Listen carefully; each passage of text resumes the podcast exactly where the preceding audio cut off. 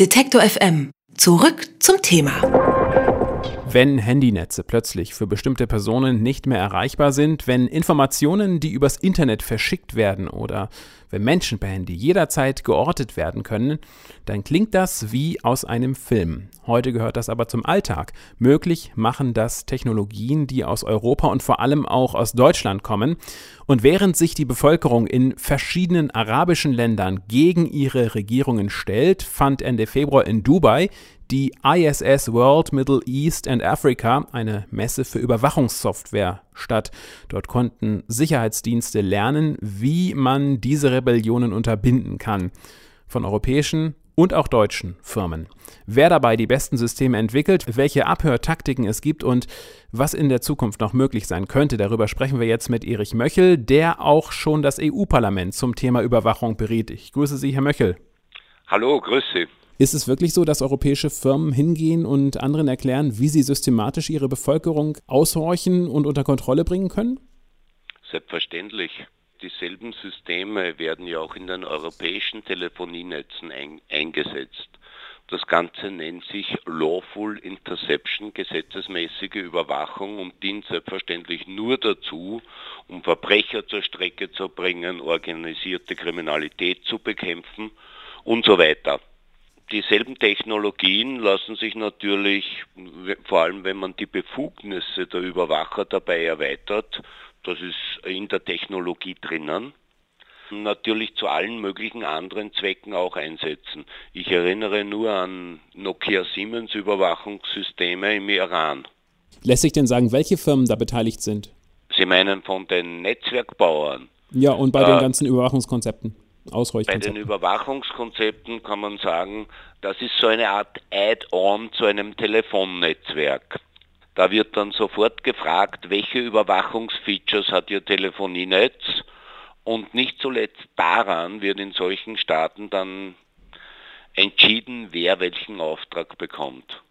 Einbauen lassen sich diese Spezialgeräte die teilweise von den Herstellern selbst mitgeliefert werden. Zum Beispiel die Firma Ericsson hat so ein Produkt, nennt sich auch Lawful Interception.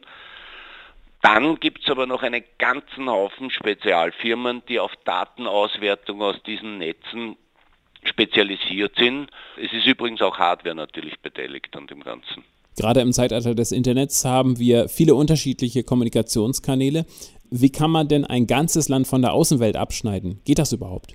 Doch, nach dem chinesischen System schon. Der Iran hat das ja auch zu Wege gebracht.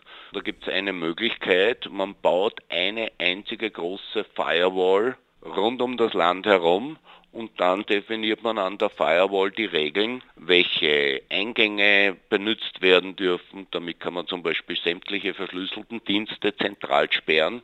Dann kann man dort natürlich Datenfiltern betreiben und den Leuten zuschauen, was sie kommunizieren.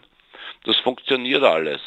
Das da im Iran hat es sich sehr deutlich gezeigt, als vor zwei Jahren dort die Aufstände begannen, wurden zuerst von fünf existierenden Datenleitungen ins Ausland, also ich rede hier von Glasfaserkabeln, wurden vier deaktiviert und der komplette Verkehr über den Anschluss an Turk Telekom umgeleitet.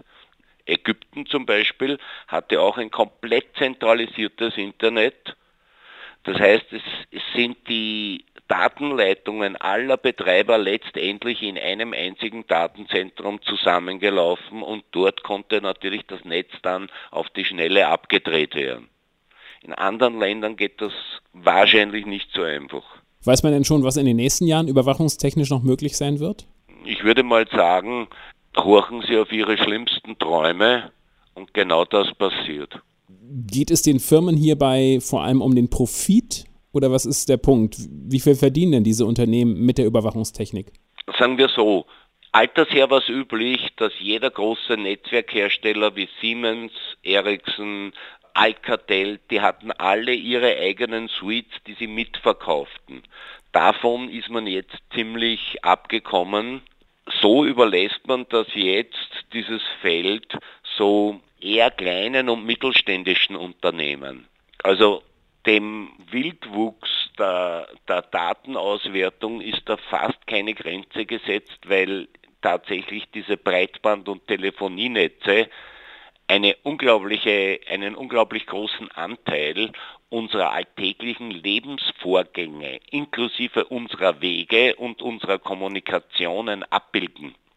Und das lässt sich rein aus den Verkehrsdaten, ohne noch, dass man, ohne dass noch abgehört wird, richtig, bei entsprechend umfassenden Datensätzen sehr gut auswerten. Geben Sie mir Ihre Telefonverbindungsdaten bzw. Ihre Internet-Log-Files von drei Monaten und ich kann anfangen, sie bis auf die Unterhose auszuziehen.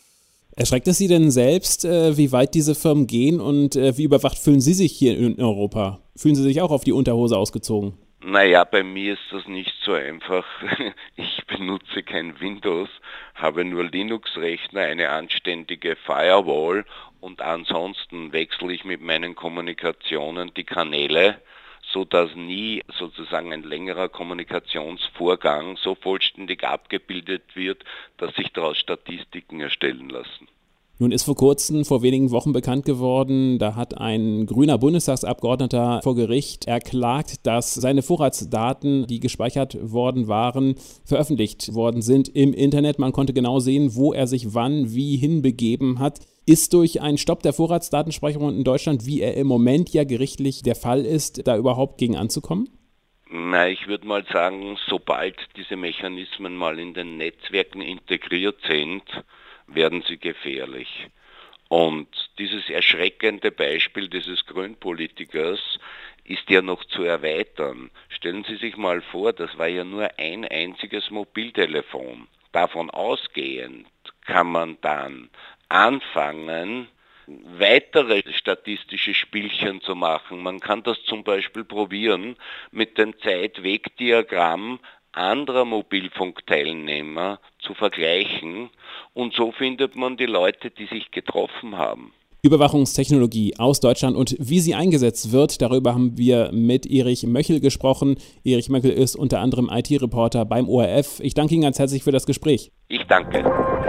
Alle Beiträge, Reportagen und Interviews können Sie jederzeit nachhören im Netz auf detektor.fm.